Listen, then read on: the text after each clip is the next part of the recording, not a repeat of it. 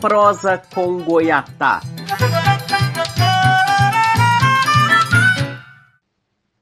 Olá, pessoal.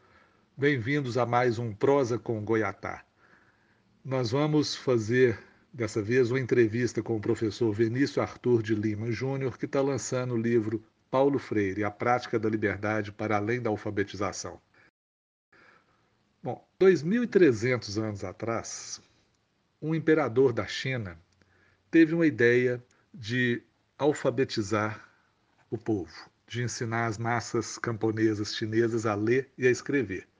O ministro dele disse: Majestade, quando o povo souber ler e escrever, não respeitará mais os seus superiores, os seus governantes. E o imperador desistiu da ideia.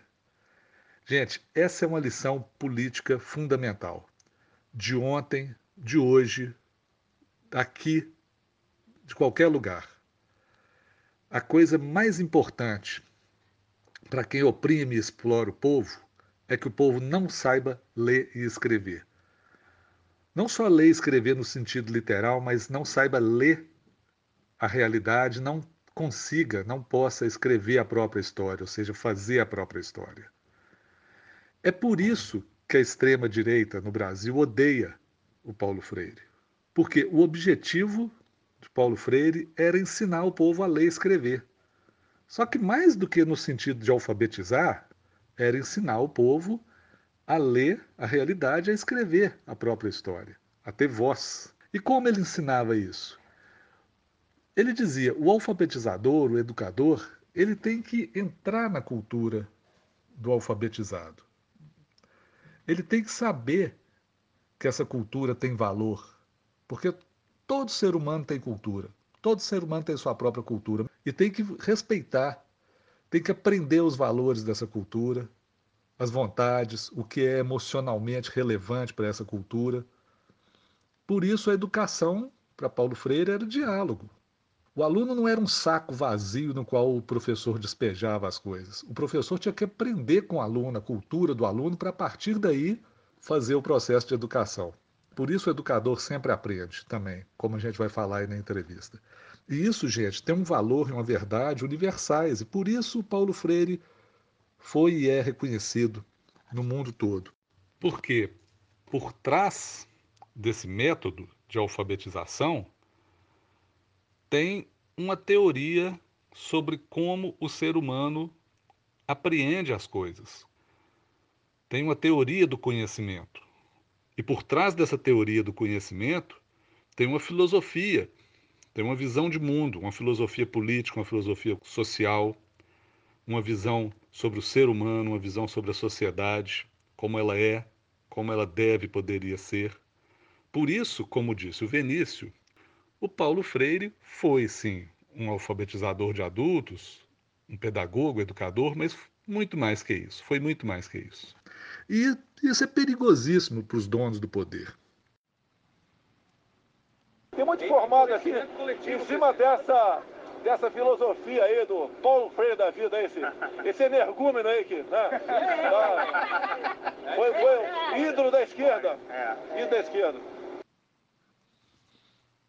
o general Humberto Castelo Branco, em 1963, quando ele conheceu o método Paulo Freire, ele disse para o Paulo Freire: Não gosto dessa, dessa proposta, porque ela acaba com a hierarquia. Ele estava certo.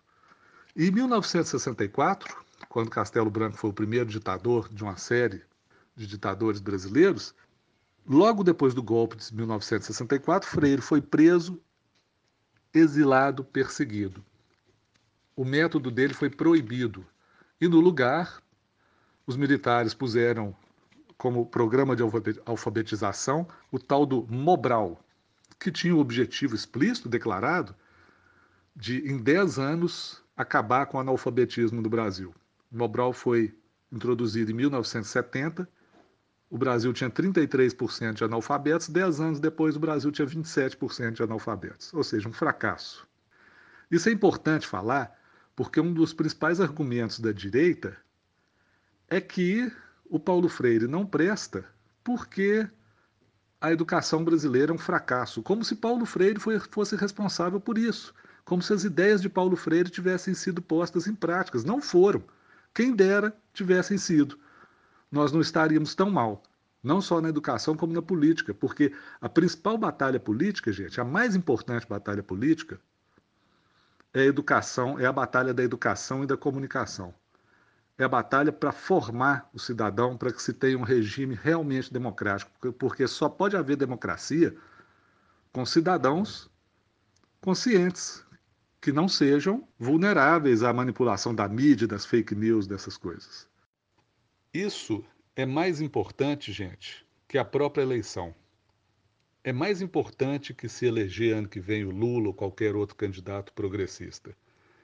A eleição é algo importante, sim, mas isso não adianta muita coisa enquanto boa parte do nosso povo está mergulhada na incapacidade de ler a realidade, na incapacidade de ter a sua própria voz, mergulhada na cultura do silêncio, como nós vamos ver aí. Vamos explicar, e o Vinícius vai explicar isso na entrevista. Um conceito que, ele, que Paulo Freire desenvolveu e que ele, Vinícius, pegando de Paulo Freire, levou à frente. Paulo Freire sabia disso, Venício Lima sabia disso. Eu presenciei o Venício nos últimos 10, 15 anos, quando a gente teve a felicidade do Venício entrar no nosso grupo de estudos da UFMG, o CERBRAS, Centro de Estudos Republicanos Brasileiros. Presenciei o Venício lutar uma batalha em glória para convencer a esquerda brasileira, o PT, da importância da comunicação para a política. Foi em vão essa batalha e nós estamos pagando o preço disso até hoje. Vejam aí a entrevista do Vinícius sobre o belo livro que ele lançou sobre as ideias de Paulo Freire. Vale a pena. Um abraço para vocês.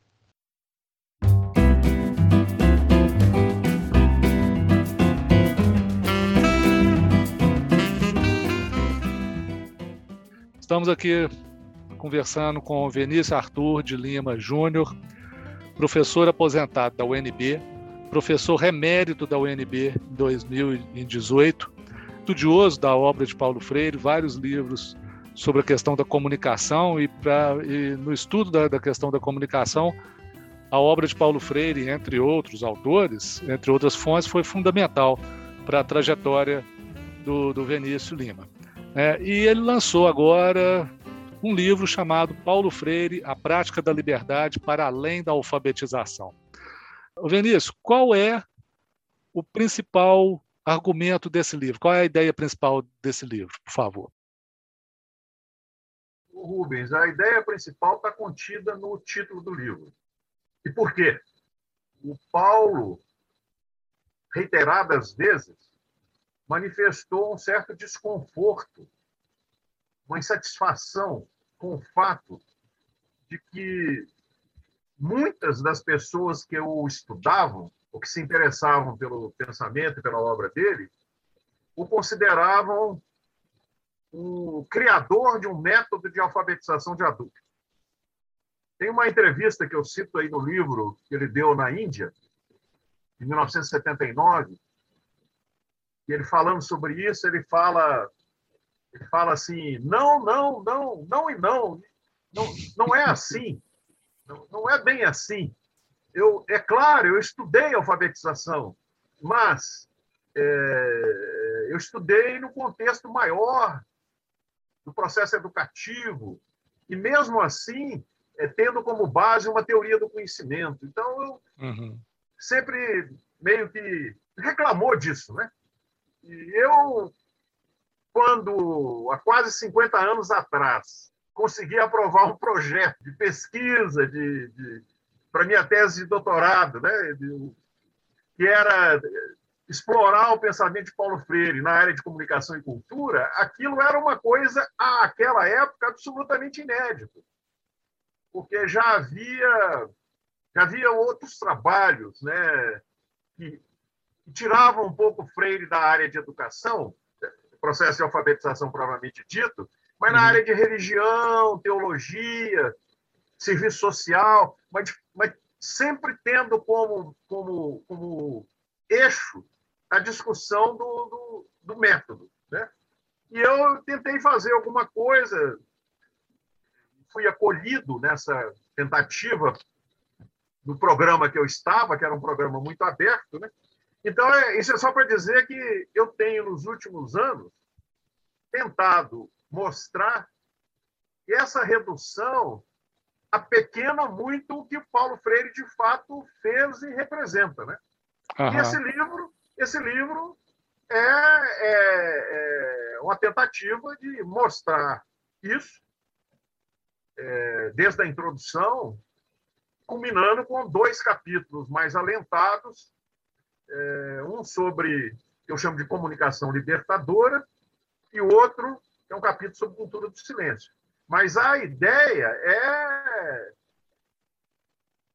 insistir.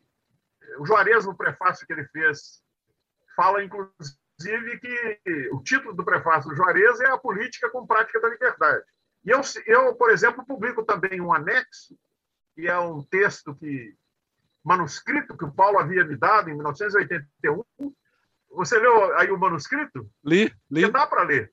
Dá, dá para ler. Pois é. é. Pois é, veja só. É, esse texto é um texto que Paulo escreveu sobre partido político, partido político como educador. Né?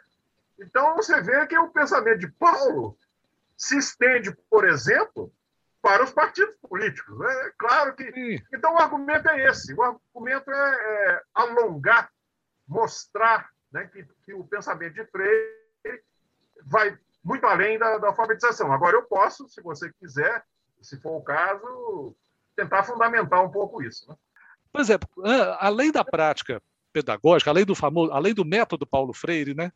Além do uhum. método Paulo Freire, estava implícito ali naquela conjuntura do Paulo Freire da, da, década de 50, 60, existe por trás dessa pedagogia uma visão de mundo e um objetivo político. Você pode falar um pouco para a gente sobre isso? Claro. Inclusive, eu vou começar é, lembrando uma coisa que, em geral, é, não é lembrada, mesmo nos processos específicos de alfabetização, não se começava pela alfabetização. Paulo fazia antes uma discussão do que naquela época ele chamava o conceito antropológico de cultura, que eram os famosos círculos de cultura. E na primeira experiência, nas primeiras experiências, ele pediu ao Francisco Brenan é, que, que criasse, a partir da, da, da, das motivações dadas pelo próprio Freire, dez lâminas que eram projetadas para serem ah. discutidas com o grupo de alfabetizandos. Muito. Isso era um processo inicial, antes da, da, da antes da alfabetização em si. E, e, o que que esse, o que que, qual era o objetivo disso? O objetivo disso era mostrar a cada um dos futuros alfabetizandos que eles eram é, sujeitos, criadores de um mundo próprio que era o mundo da cultura e da história. Era fazer a diferença entre o ser humano e os animais e mostrar uhum. que o ser humano era criador de cultura. Né? É, é, a transformação que ele já fazia era uma transformação própria do humano. Então, isso partia de uma concepção que o Paulo tinha né? da, da natureza do homem, homem-ser humano. Uma visão de mundo, né, Benício? Uma visão, uma, é uma, visão, uma visão, uma visão filosófica, uma, é. uma, uma antropologia, né? Pois é, porque veja só, é, para Paulo, é, ontologicamente, o homem tinha uma vocação de ser mais, era um processo permanente, sempre em busca da sua libertação, da sua posição de sujeito criador, transformador da natureza né? E criador do seu próprio mundo. Então, uhum. isso é um ponto de partida. A alfabetização vinha dentro dessa perspectiva. Uhum. Eu acrescento aqui no, no, no livro é, duas coisas que me parecem muito importantes. É que o Paulo, desde a, da, os primeiros escritos, ele sempre é, explicitou um compromisso muito grande Ele era um humanista. Né? Tem uma uhum. frase do, do Antônio Cândido, que eu cito aí no livro também, que fala que a contribuição de Paulo Freire é das contribuições mais significativas, humanistas mais significativas do século XX. Porque Paulo acreditava, essa crença dele no homem era o, ponto inicial, o ponto de partida. Né? Uhum. Ele apostava no, no, Tem vários, tem inúmeras possibilidades de citações e tal, de referência disso. E isso, essa crença no ser humano, né, esse aspecto dele como um, um grande humanista, estava ancorada, essa perspectiva estava ancorada numa coisa também que às vezes não é devidamente levada em conta. O Paulo falava que ele não era um homem religioso, mas ele era um homem de fé. Ele gostava de citar uma passagem do y Gasset que fala que as ideias se têm, nas crenças se está. E ele falava que ele não fazia nenhuma, ele não, ele não precisava de fazer nenhum esforço para estar na crença dele, que ele falava que era uma lealdade, uma camaradagem com Cristo, mas é o Cristo que ele via na cara, no, no rosto do, do, do, do oprimido. Né? Quando ele ia para os alagados, ele ia para as favelas, para a periferia de Recife, ter contato com os camponeses e tal, ali ele enxergava o Cristo para o qual ele era leal. E ele completa isso dizendo que esse, essa lealdade camaradagem dele com Cristo, ao, ao, por causa dessa lealdade, dessa camaradagem, ele foi, ele começou essa, esse interesse para compreender por que, que as pessoas estavam naquela condição. E ao fazer isso, ele encontrou Marx. E ele, porque Marx dava a ele os instrumentos para entender por que, que aquilo estava acontecendo. E ele fala que esse encontro dele com Marx jamais o impediu de prosseguir, de continuar na camaradagem, na lealdade com esse Cristo. Né? Uhum. É, ao contrário, ele fala que ele continuou com Cristo continuou com Marx na mundanidade e com Cristo na transcendentalidade. Então, isso é para dizer o seguinte: esse humanismo, que era um humanismo um leque, que tinha um leque muito amplo, amplo, porque ele bebeu de várias fontes, desde o Jacques Maritain, que é um, um católico né, do humanismo uhum. integral, até o Karel Kosick, que é um humanista discípulo de Lukács, que ele, inclusive, procurou pessoalmente, conheceu pessoalmente, passando aí por vários humanistas importantes, né? esse humanismo tinha em Paulo uma base numa fé profunda religiosa que ele tinha, e isso deu origem a esse, a esse compromisso dele com a liberdade humana, que é, na verdade, o, o eixo. E ele, mais no, no, nas suas obras maduras de reflexão depois da década de 90, e tem um período da época de Paulo que ele escreveu é, seis livros em sete anos, depois que ele saiu da Secretaria da, da Educação da Prefeitura Erundina. E nesses livros ele faz uma reflexão sobre o, a obra dele. Né? Uhum. E ele aí ele fala, olha, o eixo da minha preocupação e da, de tudo que eu fiz e de tudo que eu falo, de todos os encontros que eu participei, é o meu compromisso com a liberdade humana. Uhum. Então, veja bem, se é isso, fica, fica óbvio que esse compromisso ele vai muito além de um método de alfabetização. Ele é um compromisso com a transformação. É. é ele é um compromisso com o homem. E essa, essa, esse compromisso ele se expressa de diferentes formas, inclusive na educação. Mas, no caso que eu estudo aqui, muito especificamente num conceito específico de comunicação, numa Sim. ideia de cultura do silêncio e tal, Sim. enfim. Eu digo que, que, que a autoridade é uma invenção da liberdade. Em, certo momento da experiência da liberdade, as, as liberdades individuais que se contrapunham, as liberdades descobriram num determinado momento, e depois na, sucessiva, na sucessão de desencontros entre as liberdades, elas descobriram que precisavam inventar uma outra coisa que fosse o seu contrário para que elas fossem preservadas, quer dizer, as liberdades. Então elas inventaram a autoridade. Isso significa que a autoridade é absolutamente necessária e indispensável à liberdade. Mas isso abre um caminho perigoso, abre um caminho, inclusive, ao autoritarismo. Mas isso é uma das possibilidades que a gente tem na história. Quer dizer, é que a autoridade, precisamente na medida em que estabelece limites e cobra esses limites à liberdade, ela também tem que se limitar.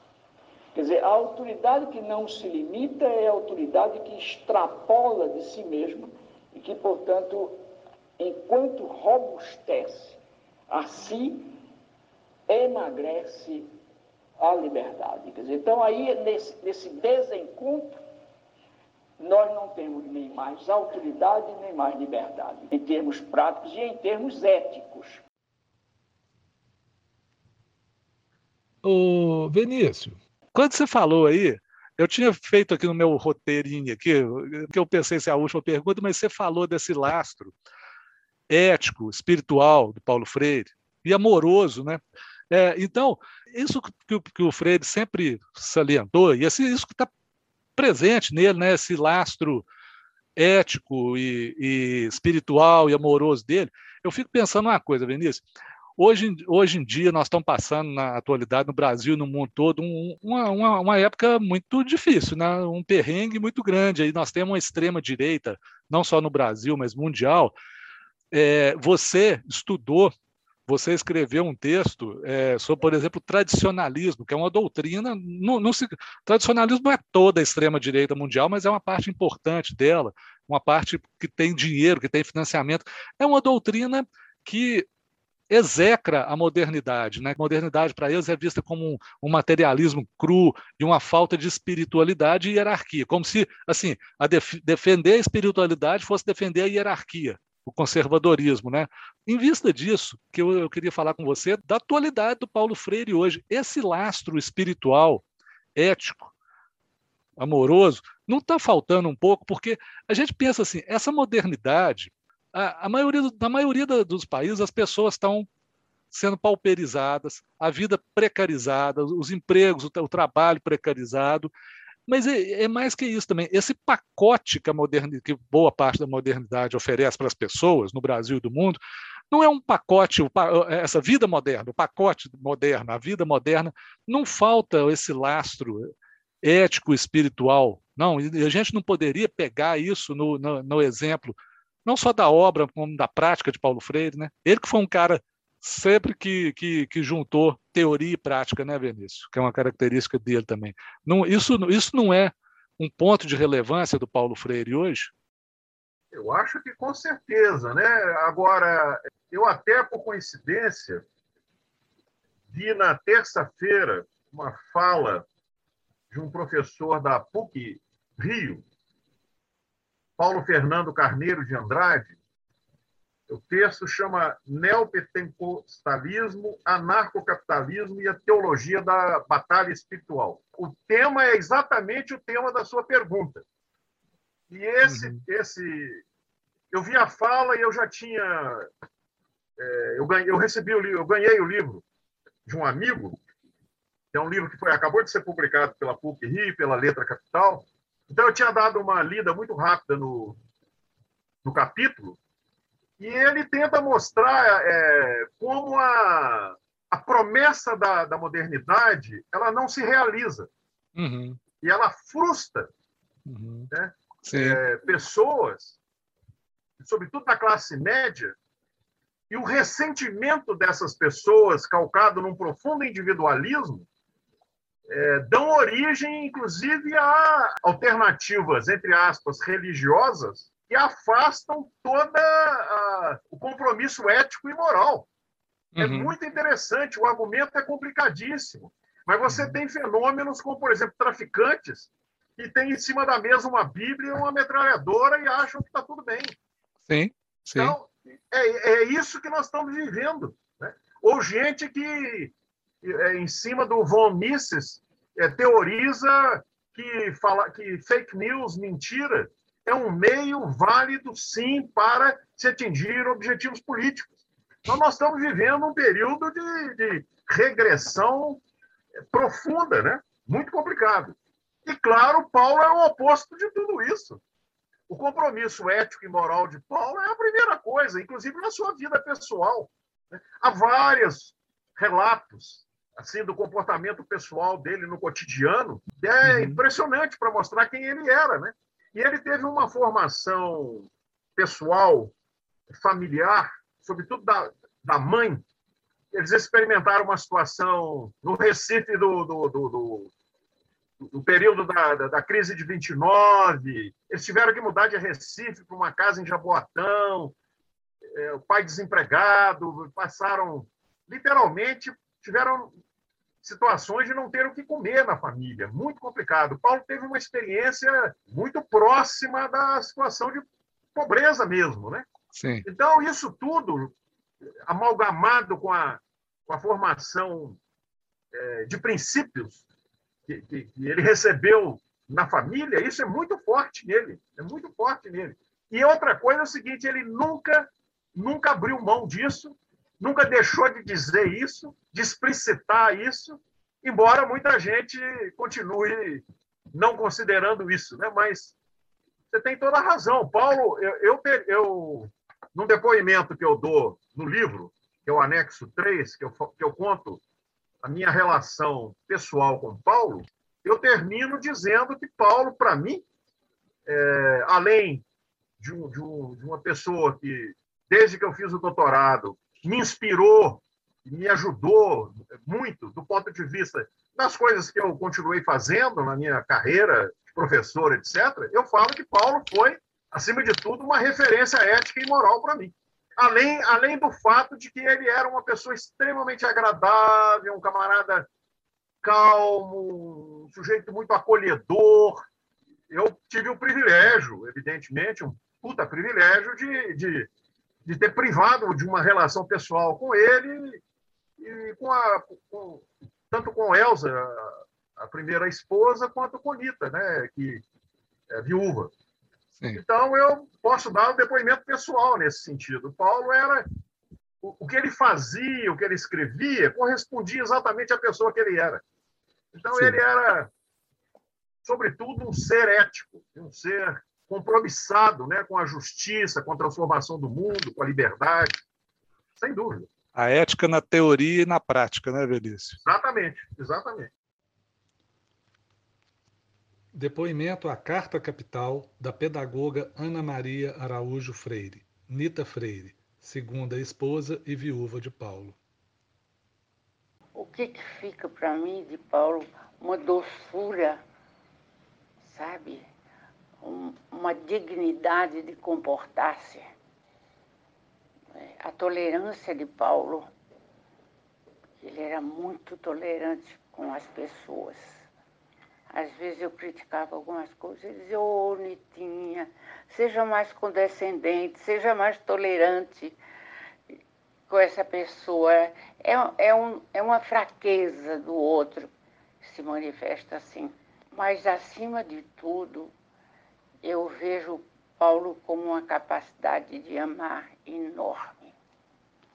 E esse ama, amar foi uma coisa quase que tinha concretude, sabe? É alguma coisa consistente, viva. Realmente o Vinícius mencionou aí, né? A, a, a relação do Vinícius com Paulo não foi só intelectual, né? Foi uma relação é, próxima, né? O Vinícius fez a, a, a, tese dele lá na Universidade, na Illinois, né? sobre as ideias de Paulo Freire na comunicação, como ele falou aqui, foi algo pioneiro em trazer Paulo Freire para essa questão da comunicação, né? E Paulo Freire leu, na época, a tese do Vinícius, já tinha se encontrado no ano anterior com o Vinícius, né? E leu a, a tese e escreveu de próprio punho uma carta elogiando e você publicou isso naquele seu livro Cultura do Silêncio, né? Eu, eu também publicaria, eu botaria na, na parede, assim, com, com, com faria uma moldura, assim, colocaria na parede, assim. Mas, ô Vinícius, estão falando dessa relação, pegando esse gancho dessa sua relação é, com, com Paulo Freire, com as ideias de Paulo Freire, com a, com a, pessoa, com a família de Paulo Freire. Fala um pouco aí dessa, desse, é, desse conceito que você trabalha, que é um conceito chave para você, que é o de cultura do silêncio. Como é isso em Paulo Freire e isso na sua na sua visão? Fala um pouco disso aí para gente, por favor. Pois é, isso é muito interessante. Eu quanto mais pesquiso e leio e, e reflito sobre essa questão, descubro possibilidades novas e tal, né? O Paulo, desde o contato, esse contato ao qual eu já me referi, que ele passou a ter como militante da, do SESI, do, do Serviço de Extensão Cultural da Universidade de Recife, né? lá com a periferia da cidade, uma, uma, uma, uma obsessão do Paulo era compreender como é que aquelas pessoas podiam estar naquela situação é, e, e, num certo sentido, se conformar em estar vivendo daquele jeito. O que ele chamava de, de negação da liberdade. Falava que essas pessoas viviam a negação da liberdade. Mas é interessante porque essa preocupação fez com que ele identificasse, primeiro, o que ele chamou de mutismo. Ele fala o mutismo de uma sociedade sem povo, o mutismo de uma sociedade que não teve experiência democrática, é, o mutismo daquela população que era fatalista, é, que falava sim, senhor, para o patrão e amém para o padre, e que acreditava que aquilo era o destino, ou então a vontade de Deus. Então, isso era uma coisa que incomodava Paulo. Uma das últimas situações públicas, Paulo falou é, foi, aliás, aqui em Brasília, em outubro de 96, ele faleceu em maio de 97. Ele dedica boa parte da fala dele a contar a história sobre isso que ele chamava de fatalismo. Como uhum. isso era uma coisa que ele enxergava que havia uma versão contemporânea do fatalismo na inevitabilidade que o neoliberalismo é, propunha para as coisas. É, é, é assim porque não tem jeito de ser de outra forma. Mas, enfim, a primeira ideia, então, que Paulo usa para identificar essa ambiência da opressão, né, onde habitavam essas pessoas que, que eram que viviam passivamente diante da realidade de opressão, é mutismo. Depois, o Paulo ele tem contato através de, de um outro autor, que é o Berlink, com o sermão de Vieira lá do 1640, uhum. Onde o Vieira, falando para o Marquês de Montalvão, fala que a grande enfermidade do Brasil foi tolher-se-lhe a fala. Então, a partir, da, a partir dessa. É claro que ele não pode cometer um anacronismo aqui. Naquela época, não, não tinha Brasil ainda, né? era o Estado do Brasil, o Estado de Maranhão, Grão-Pará e tal. É, outra situação. Mas, mas é, do ponto de vista histórico, o Paulo é capaz de compreender a dimensão que tinha no Brasil a exclusão de vozes e a importância que isso tinha para a experiência de democracia que nós tivemos e temos. Né? Então, quando ele vai para o Chile, exilado, e tem contato com os camponeses que estão no processo de reforma agrária, da democracia cristã do Eduardo Frei, ele vê lá no Chile o que ele já tinha visto aqui. E aí, por 67, 68, ele passa a falar, a identificar isso como sendo cultura do silêncio. A cultura do silêncio é essa, é essa situação onde, não, é, onde, há, onde prevalece a incomunicabilidade. Não há diálogo. As pessoas não conseguem falar a sua voz. Que aí o Paulo já tinha já estava adotando também uma visão, que é uma visão bíblica, do direito à voz e da palavra como sendo uma coisa transformadora. Ele fala a verdadeira palavra é a palavra que transforma. Né? E aí ele, ele, ele embute na ideia de palavra a noção de praxis, porque palavra para ele é uma relação dialética entre a verbalização e a ação. Então, a, a, cultura do silêncio é um lugar onde não há palavra autêntica, não há comunicação. E no, nós, nesse trabalho que a gente tem feito há já décadas, a gente conseguiu fazer uma genealogia do conceito, como você bem sabe, Uhum. e mais ultimamente eu meio que fragmentei aí as ideias básicas do conceito em alguns elementos, inclusive é, trabalhando a ideia que eu chamo de o corolário da cultura do silêncio, que são as políticas de silenciamento. Uhum. E você pode verificar muito bem na história do Brasil. Quer dizer, o Paulo ele ajudou a identificar uma característica, que é uma característica histórica e estrutural da sociedade brasileira, que é a, a, a exclusão de vozes. Isso tem mil implicações. Uhum. Ah, uma óbvia é que, se você não tem a representação plural e diversa das vozes da sociedade no espaço público, você não tem como formar uma opinião pública democrática. E daí você tem repercussões históricas e estruturais no nosso processo, na formação da sociedade brasileira em relação à democracia. Eu exploro isso de. Estou falando aqui de forma desorganizada, mas no livro está mais bem Sim. organizado. Sim. Não, não falou. Não, você deu, deu, deu um bom panorama a questão da comunicação. Aliás, a comunicação tem a, a raiz etimológica de comunicação é a mesma de comunhão, né? de comungar, né? a verdadeira comunicação é de mão dupla, né, Vinícius? Exatamente. E quando o ser humano é impedido de se comunicar, a própria humanidade dele fica tolhida, né? Exatamente. Então, Exatamente. Agora, ô Vinícius, eu queria perguntar, tra- entrar por um assunto com você. Pegando essa questão do direito, à da cultura do silêncio, do direito à, à, à comunicação, né? O- o- os últimos anos, o que nós estamos vivendo agora no Brasil especificamente, né? Esse manuscrito que você pôs no livro, acho que foi muito feliz você ter posto no livro, nesse livro agora, porque o, o Paulo te deu isso, né? Paulo Freire te deu isso, né? Entendeu? Estava com você e você botou ele manuscrito. Gente, está manuscrito no livro, mas como o Veríssimo diz, dá para entender. Dá para entender a letra do Paulo Freire. E ele fala da importância do partido, ainda mais um partido que tinha feito a opção que o PT fez, o partido como educador. Mas educador no sentido do Paulo Freire, educador no sentido verdadeiro, educador que, que se educa ao educar, né. E- Então, assim, se educa ao educar, porque não pode perder o contato com as lutas populares, com os movimentos sociais. Ele tem que educar e os movimentos sociais e se educar nesse, nesse processo. Né? Isso, isso é o que Paulo Freire, se eu bem entendi, via, via como a verdadeira educação. Né? Então, ele- aqui, ó, eu, eu anotei uma coisa bacana que ele fala aqui no final, desse, desse manuscrito. Só os educadores autoritários negam a solidariedade entre o ato de educar e, e o ato de ser educado pelos educandos. Então, pegando e- e- essa coisa, você também, eu estava lendo um outro livro seu aqui, o Cultura do Silêncio, que você lançou com um texto seu, você lançou acho que 2010 2015 ou 2016, né? Tem um texto seu de 2013 que, você, que- que é o seguinte, você escreveu em 2013 assim, por que não se avança na questão da comunicação no Brasil?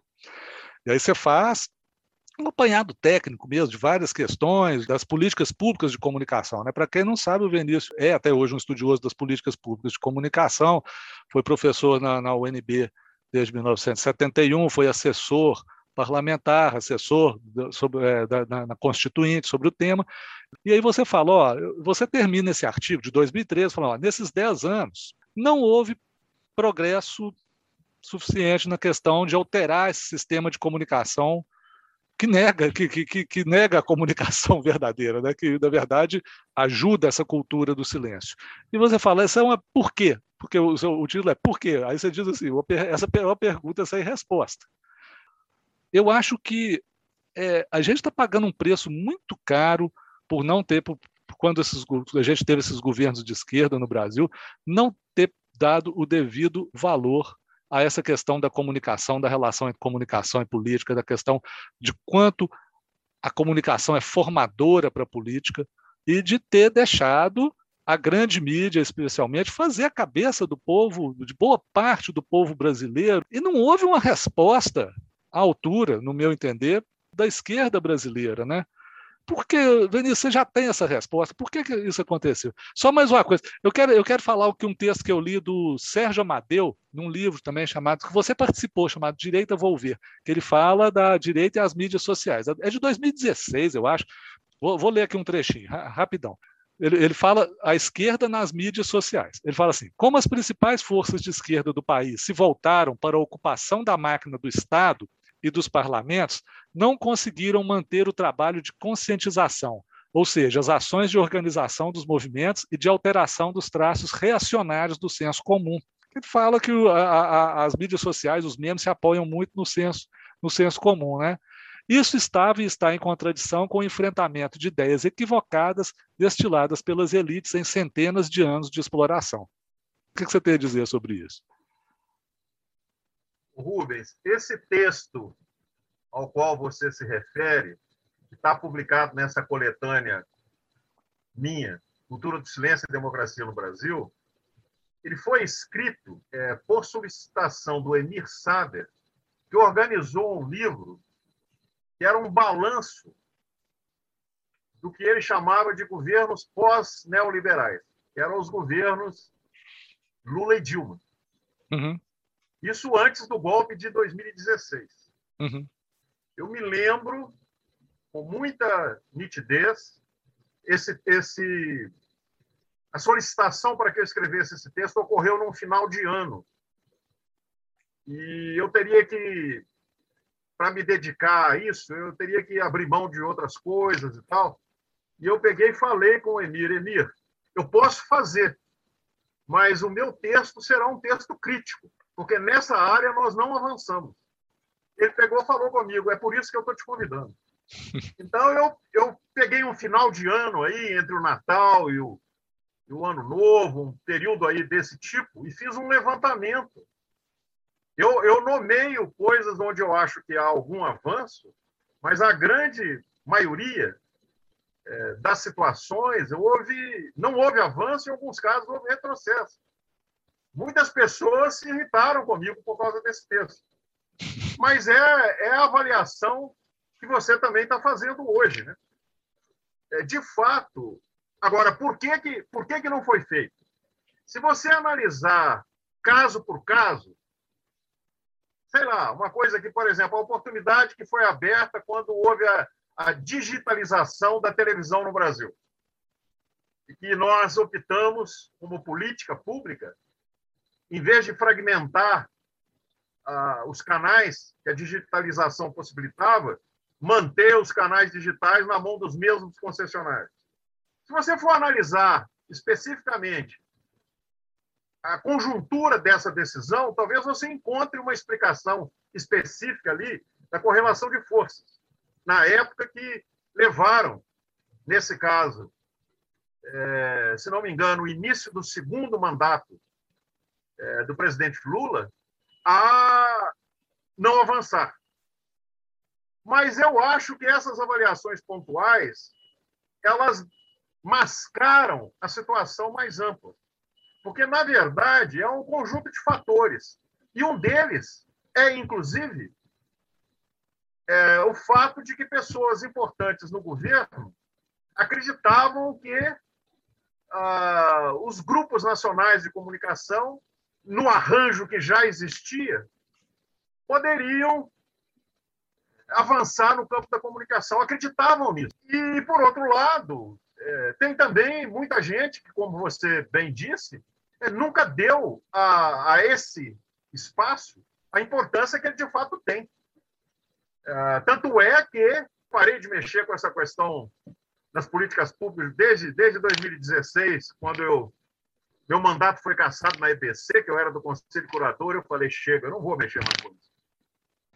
Vim aprendendo no, na, no, meu, no meu encontro eh, com os grupos populares a respeitar, afinal de contas, a compreensão do mundo que os grupos populares estão tendo eh, no momento em que o educador chega.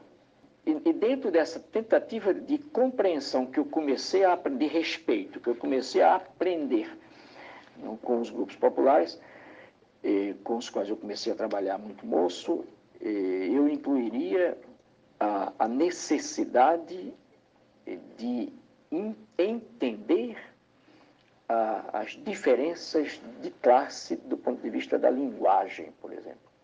Quer dizer, eu muito cedo na minha primeira, nas minhas primeiras experiências como educador, percebi isso.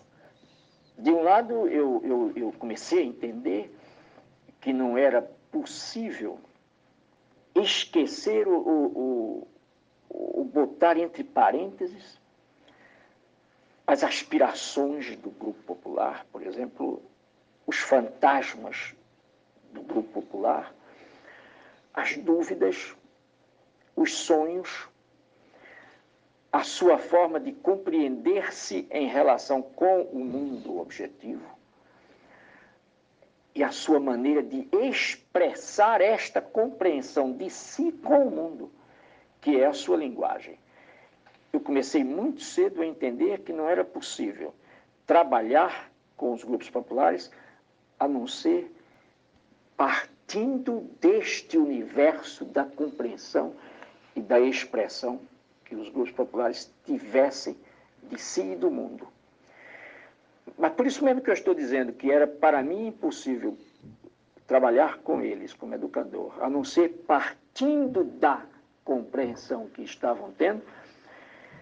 Por isso mesmo que eu disse partindo da, eu quero, eu quero dizer que jamais pensei também que fosse correto ficar com os grupos populares ao nível da sua compreensão do mundo. E é, é interessante, é, às vezes eu fico, eu fico espantado quando, quando eu ouço certo tipo de crítica, por exemplo, a mim, insinuando que o que eu pretendo com partir da compreensão é ficar nela.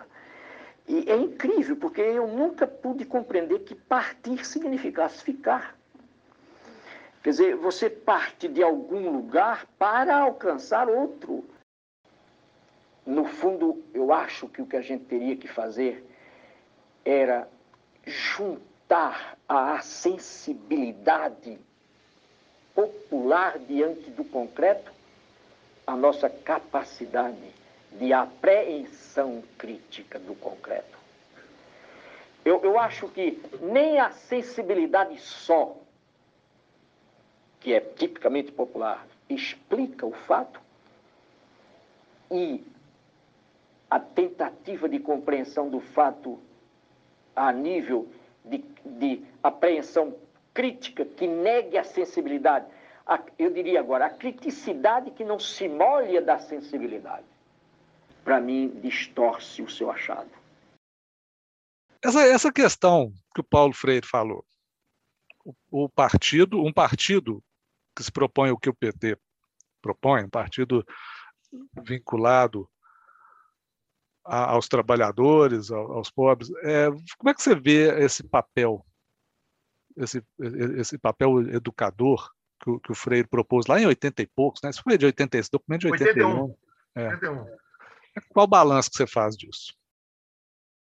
Olha, o, o, Rubens, nesse texto, a coisa que eu gosto mais, eu, eu não sei se eu vou achar o parágrafo certo, mas o Paulo fala, no final do texto, tem um parágrafo em que ele fala que um partido de massas ele jamais pode abandonar é, a, a riqueza do aprendizado com aqueles que ele pretende representar a fonte permanente do partido tem que ser os seus membros. Tem que. Na, na perspectiva que Paulo coloca aqui, é, é, o partido jamais criaria uma elite partidária que se afastaria das bases. Segundo Paulo, o partido se renova no contato com as bases, que é um contato que deve ser permanente, Uhum. Exatamente pela visão de partido como educador que ele tem, porque na, na visão dele de educador, o educador aprende o tempo todo com quem ele ensina, da Sim. mesma forma de quem aprende está ensinando. Uhum. Então, ele, ele aplica isso para a dinâmica partidária. Eu acho esse texto não só um exemplo acabado de que o pensamento de Paulo é a prática da liberdade que vai muito além da alfabetização, mas eu acho também esse, esse, esse texto é um exemplo disso. E, em si, esse texto é, uma, é, uma, é um texto pequeno, mas é um texto de uma riqueza Sim. e de um potencial para quem quer refletir, pensar criticamente sobre a situação dos partidos políticos no Brasil. E veja só, esse texto foi escrito é, para um debate interno dentro do PT. Então, é, ele é absolutamente atual, absolutamente atual. Vinícius, finalmente, aqui em relação a essa questão mais específica que, que, existe hoje aí das redes sociais, da internet e tudo mais, já houve uma época, logo quando as redes sociais surgiram, lá, surgiu a possibilidade, em 2000, 2000 e pouco, até 2010 mais ou menos, é, pensava-se muito no potencial democrático da, da, da internet, né, nas redes sociais, e infelizmente a gente começou a ver que não é isso. Né? A partir de 2016, a eleição do Trump, o Brexit, a AFD lá na Alemanha e aqui no Brasil também, né? com a extrema-direita aí. Então, na prática e na reflexão, em relação a essa questão aí da, das mídias sociais, do, da, das redes sociais, da indústria da desinformação, o que, que o exemplo da obra e da prática de Paulo Freire pode ensinar para a gente? Rubens, por coincidência, eu respondi ontem ou anteontem a uma jornalista de Pernambuco que viu uma fala minha lá na, no congresso da Intercom. Teve uma mesa sobre Paulo, eu fui o último a falar, depois ela fez contato comigo e ela pergunta exatamente isso. Então eu vou te responder igualzinho eu respondi a ela. Porque eu falei com ela, olha, o Paulo morreu em 1997. Quando Paulo morreu, o protagonismo midiático no espaço público era dos grandes oligopólios, das corporações de mídia, sobretudo os grandes concessionários de radiodifusão, que muitas vezes são os mesmos grupos, é, no Brasil, regionalmente ou nacionalmente, uhum. que controlam né, na, na, na, relação, na formação da opinião pública, na relação com a política, etc., que controlam o acesso das vozes ao espaço público. Paulo viveu num período em que o protagonismo era inquestionavelmente desses grandes grupos do que hoje nós chamamos da velha mídia.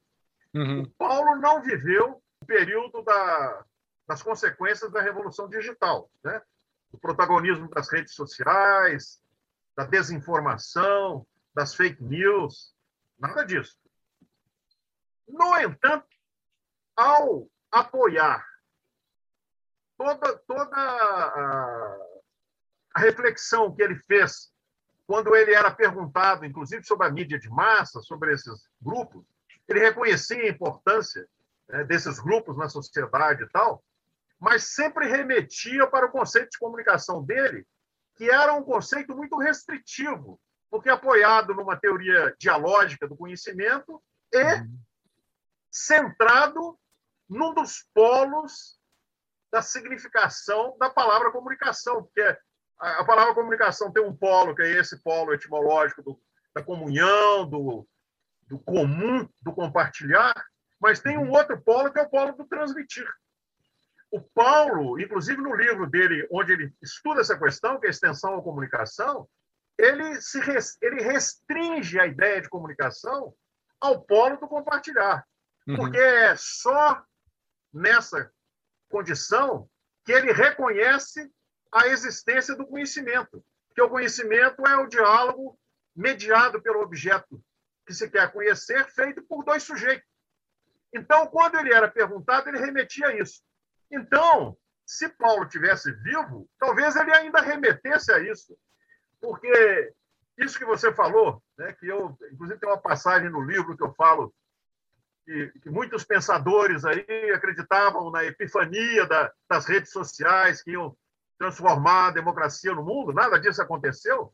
Mas o, o Paulo, certamente, e o pensamento dele na área de comunicação, além disso que eu falei, ele acrescenta uma dimensão política necessária, incontornável, porque a, o eixo do diálogo da comunicação é a palavra transformadora. Então, uhum. não há comunicação. Da mesma forma que não há educação neutra, não há comunicação neutra. Tanto é que eu, de uns tempos para cá, falo, da mesma forma que se fala em, em educação libertadora, eu agora só falo, referindo-se a, a Paulo, em comunicação libertadora. Porque a comunicação dele necessariamente implica isso. Então, eu acho que o pensamento de Paulo ele oferece uma referência ética e normativa para pensar as questões das redes sociais, da fake news, da desinformação, entendeu? Uhum. Porque é claro que isso é uma distorção completa. Inclusive, é, a falsidade que é dizer que qualquer pessoa não há mais problema de liberdade de expressão, porque qualquer pessoa pode colocar qualquer coisa na internet. Ora, bolas. O princípio básico do direito à comunicação é expressar e ser ouvido. Não adianta você falar e não ter escuta. Qualquer um pode falar, mas ninguém ouve, né? Ninguém ouve. E os que falam é, reproduzem os nichos e é, invalidam a ideia de, de, de, espaço público, porque um nicho nem sabe o que, é que o outro está tratando. Então, eu acho que o Paulo continua sendo uma referência, sobretudo ética e normativa, para se pensar, inclusive, as políticas, que é inevitável, políticas de regulação para esse setor. Não uhum. sei se fugi muito da sua pergunta. Não, não, acho que, acho que é isso mesmo. Concordo com você. Ô Vinícius, nós estamos acabando aqui. Queria te agradecer, cara. Muito, muito bom. Muito legal conversar com você. E eu acho que todo mundo, todos nós, só temos a aprender com, com os livros do Paulo Freire, com, a, com, a, com, a, com conhecimento sobre a vida e a prática e a experiência do Paulo Freire, com os livros do Vinícius. Não estou falando isso porque estou aqui na sua frente, Vinícius, mas é, é a pura é verdade. meu amigo, Rubens, você é suspeito. Não, mas, ah, eu sou suspeito, mas eu falo. Sou seu amigo, sou suspeito, mas eu falo mesmo assim. Azar a suspeição.